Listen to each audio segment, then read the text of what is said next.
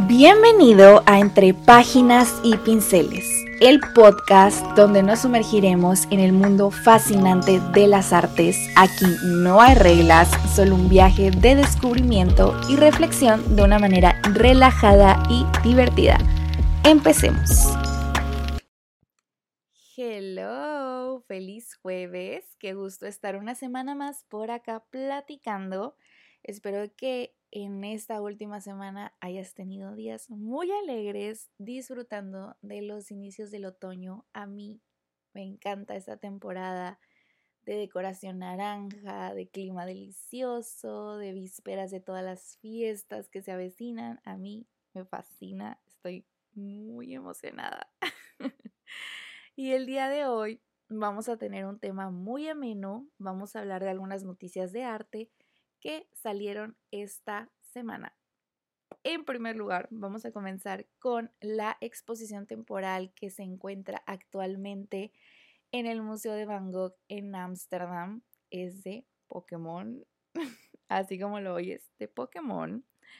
Yo me enteré de ella porque estaba pues en TikTok y de pronto me salió uno en donde había un de gente empujándose, tratando de entrar a una exposición y cuando me fijé bien qué onda, dije, pues, a ver, y vi que era el Museo de Van Gogh y que al parecer había cosas de Pikachu ahí. Entonces dije, bueno, y ya me puse a investigar y sí, efectivamente, actualmente en el museo pues está esta exposición en colaboración con Pokémon. El museo nos promete que los personajes principales, incluyendo obviamente a Pikachu, eh, pues van a estar ahí en diferentes pinturas inspiradas en las obras de Van Gogh, ¿ok? Para seguir con esa línea del museo. Y fueron precisamente estas imágenes las que causaron toda la conmoción, ya que al parecer, y la verdad no estoy muy enterada de estos temas, disculpen si digo algo incorrecto, porque pues les digo, no soy una experta, hay unas cartas de Pokémon y para esta exposición sacaron unas especiales y estas fueron las que causaron toda esta aglomeración grandísima de gente, el aventadero y demás. Ya saben cómo se ponen las personas con este tipo de, de eventos. Incluso la cuenta de Twitter de Pokémon publicó un mensaje de disculpas hacia sus consumidores, ya que solamente estuvo disponible el 28 de septiembre y bueno, como pasa con las cosas ilimitadas, los revendedores no se tardaron en aparecer, inflaron los costos y pues ya se imaginarán. Para aquellos interesados se supone que van a sacar más adelante, más tarjetas y, pues a ver qué sucede, ¿no? La verdad estas pinturas están lindísimas, además de que esto de las cartas, del, además de esto de las cartas del museo, el museo va a ofrecer unas actividades como lecciones en línea, por ejemplo. Van a estar disponibles en holandés y en inglés, donde van a enseñar la conexión de Gogh con Japón y cómo fue inspiración pues las obras de este país para el artista. Ya sabemos que Van Gogh siempre admiró mucho la pintura japonesa y la utilizó de inspiración para sus propias obras. Entonces en estos cursos se van a explorar y están dirigidos principalmente para niños de primaria y de secundaria. Pero pues el museo sí te indica que, que tú como adulto si estás interesado pues también puedes meterte, no hay problema.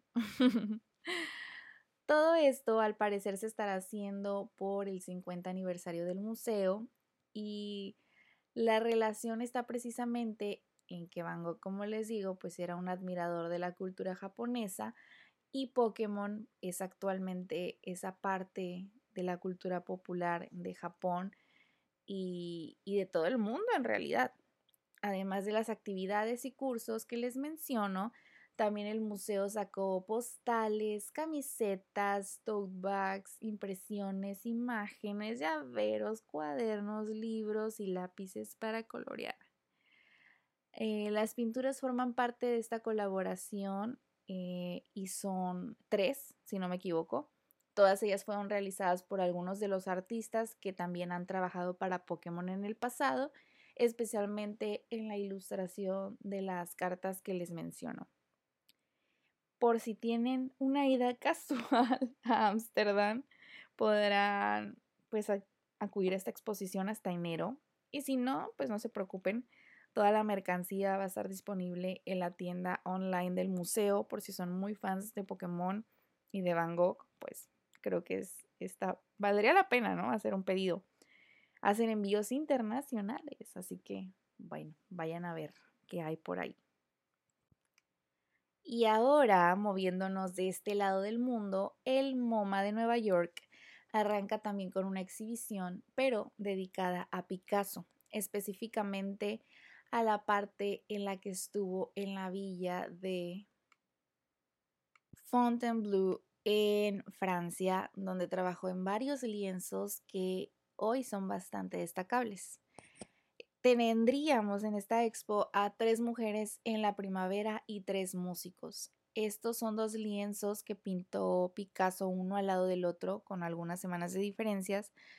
Y también habrá otras pinturas, dibujos, pasteles, grabados y demás. Todo con la finalidad de transportarnos a este periodo de la vida de Picasso y contextualizar todo el entorno para sumergirnos en estas obras de una manera muchísimo más profunda hay un dibujo que me llamó mucho la atención donde se representa un salón de esta vivienda en la que Picasso estuvo con su esposa en los años 20 y me parece muy natural, muy íntima, muy cercana.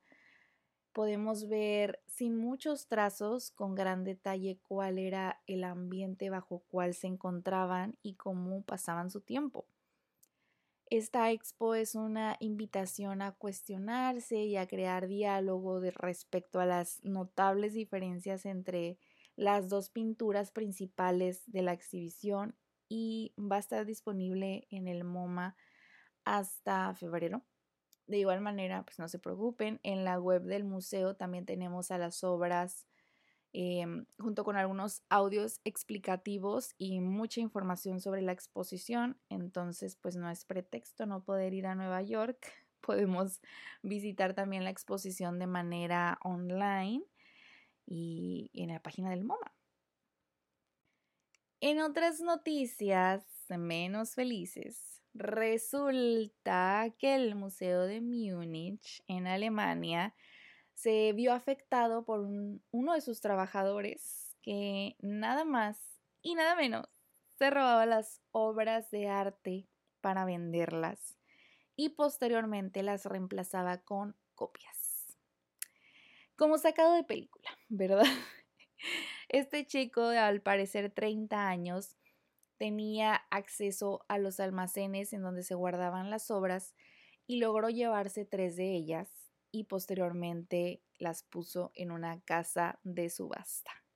Y tú te estarás preguntando, ¿así de fácil? Bueno, pues al parecer sí. Él se llevó las obras y dijo que eran de sus bisabuelos ahí en las subastas para que se las aceptaran. Em, pues se trata de obras como El cuento de hadas del príncipe rana de Franz von Stock, y otras obras robadas también fueron El examen del vino de Edward von Kruschner y dos niñas recogiendo madera en las montañas de Franz von de Grieger. Disculpen si pronuncié mal alguno, no sé alemán, perdón. Una la pudo vender en 70 mil euros y la otra en 4.490 euros. Al parecer, estos actos fueron impulsados por la desesperación, porque el dinero, entre comillas, ganó, se usó para, para pagar algunas deudas, para comprarse un departamento, pero pues tampoco perdió el tiempo, también se compró algunos artículos de lujo. Al final fue condenado y pasará un año nueve meses en prisión y además, pues ya ni para qué las vendió, porque tendrá que pagar una indemnización de 60 mil euros. ¿Cómo ven con esta noticia? La verdad a mí me sorprende que estando en el tiempo en el que estamos, donde tenemos un montón de tecnología y de maneras de aumentar los niveles de seguridad, sigan sucediendo estas cosas. O sea, me parece imposible como que una persona que trabaja en un museo pueda llevarse tan fácilmente obras y, y luego reemplazarlas además. Está demasiado raro eso. Y justo es como nos preguntamos, ¿no? Hay, gente que me ha preguntado, oye, pero las obras que vemos en los museos son reales o, o por qué está tan fácil ahí el acceso, o sea, tú puedes entrar a un lugar y, y rayar una obra o dañarla o tirarla o lo que sea, ¿no? Y cómo se aseguran pues que no se va a dañar la obra original.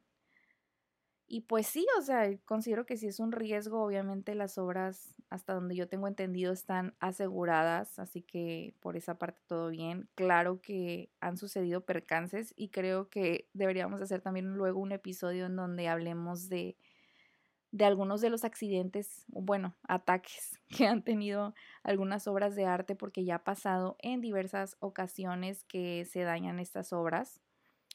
Por ejemplo, la Venus de Velázquez ha sido dañada, la Piedad de Miguel Ángel, la Mona Lisa también en su momento lo comentábamos en el episodio antepasado o pasado, no me acuerdo, de el, este robo famoso que tuvo, pero pues estamos hablando que eso fue en los 20, 1910 y algo, o sea, hace muchos años cuando todavía no teníamos la tecnología que tenemos hoy en día. Entonces, pues sí está muy cuestionable este robo. No sé si sea 100% verdad o hay alguna historia turbia detrás de esto, si sea un, un truco de publicidad para el museo o qué esté pasando. Pero, pues sí, se supone que esto sucedió y en pleno siglo XXI, dónde estaban las cámaras de vigilancia, dónde estaban los métodos de seguridad, quién sabe, ¿verdad? Pero pues se llevaron estas obras. Ahora, en cuanto a lo de la exposición de Pikachu, me parece muy interesante que los museos estén buscando también acercarse a otros públicos con sus exposiciones, me parece algo muy bueno que se mantengan relevantes, porque pues muchas veces uno piensa en los museos como lugares monótonos o aburridos o que no hay mucho que hacer si no sabes mucho sobre arte, lo cual es completamente erróneo. Entonces el hacer estas exposiciones que son más divertidas, amenas, fáciles de entender, pues invitan a la gente a acercarse y ya dentro del museo pues está más fácil que se sientan cómodos y familiarizados con con lo que está sucediendo y las dinámicas y puede ser una buena estrategia para captar público, no solamente de todo el mundo, en el caso del turismo en Ámsterdam, sino también de diferentes tipos de públicos. Creo que es importante, sobre todo en estas épocas en las que todo lo tenemos a mano en el Internet, que también tengamos ese interés de acudir a lugares para los, los más pequeños, ¿no? En este caso y también con sus cursos online, me parece muy divertido. Luego me voy a meter a explorar a ver qué tanto podemos encontrar por allá y ya les platicaré a lo mejor en historias de Instagram eh, si vale la pena o no entrar como adulto. Sé que hay muchos eh, amigos y conocidos y así a los que les gusta mucho Pokémon, entonces estaría interesante ver qué hay por ahí. A mí la merch me encantó. La verdad está todo súper lindo. Me encantaron las libretitas. Eh, también hay un termo que me, que me encantó, pero no soy tan fan de Pokémon, entonces no sé si vale la pena gastarme de que mis 40, 30 euros en, en esas cosas. Creo que ya sería más consumismo de mi parte. pero si tú eres fan, yo creo que vale 100% la pena comprarte tus, tus cositas de Pokémon con Van Gogh. Y bueno, en cuanto a la exposición de Picasso, también es un gran ejemplo de cómo, a pesar de que el arte pues ya tiene muchos años parado aquí, en el caso de Picasso pues es un artista de inicios del siglo XX, imagínense todo el tiempo que ha sucedido desde entonces y aún sigue siendo relevante y sigue habiendo materia de estudio. Siempre podemos analizar las obras desde un montón de perspectivas, como lo comentábamos en el episodio pasado, donde explorábamos la interpretación de las obras de arte. Creo que eso es lo, hermoso de, del arte y de los artistas, que siempre podemos encontrar cosas nuevas, siempre bajo un enfoque distinto. En este caso, esta exposición que les mencioné en este episodio, pues va sobre el lugar en donde Picasso estuvo creando estas obras y cómo es que el entorno pudo ser propicio a que él creara estas obras en concreto, lo cual me parece muy bonito y refuerza también lo que les comentaba la semana pasada, de que es inevitable, por más que uno quiera, separar el arte del artista. Entonces, esta es uno de los ejemplos sobre los cuales podemos analizar las obras de arte basándonos en la perspectiva del artista como tal. Yo voy a seguir revisando el material de esta exposición, ya que no me pude meter a todos los, pues, los materiales que tienen ahí disponibles, pero sí de algunos, de la mayoría, y sí me, me interesó y quiero volver a, a meterme en la página para revisar lo demás. Pero bueno, espero que te haya gustado este nuevo formato de podcast. Yo la verdad a veces que como estudio mucho historia del arte, de repente no me entero de lo que está sucediendo hoy en día, o sea, en la actualidad, en el mundo del arte y creo que está padre como que tomarnos los primeros días del mes para tocar todas esas noticias que sucedieron, algunas muy curiosas, algunas que te quedas ¿por qué está pasando esto, como en el caso del robo y demás. Así que, bueno, espero que a ti te haya gustado, que te haya interesado o por lo menos que haya sido un buen chisme para ti. Eso fue todo por el episodio de hoy. Nos vemos, no, nos escuchamos la próxima semana. Adiós. Y con esto llegamos al final de otro episodio de Entre Páginas y Pinceles. Espero que hayas disfrutado tanto como yo este viaje. Te agradezco de todo corazón que me hayas acompañado y espero que sigas disfrutando de los próximos episodios.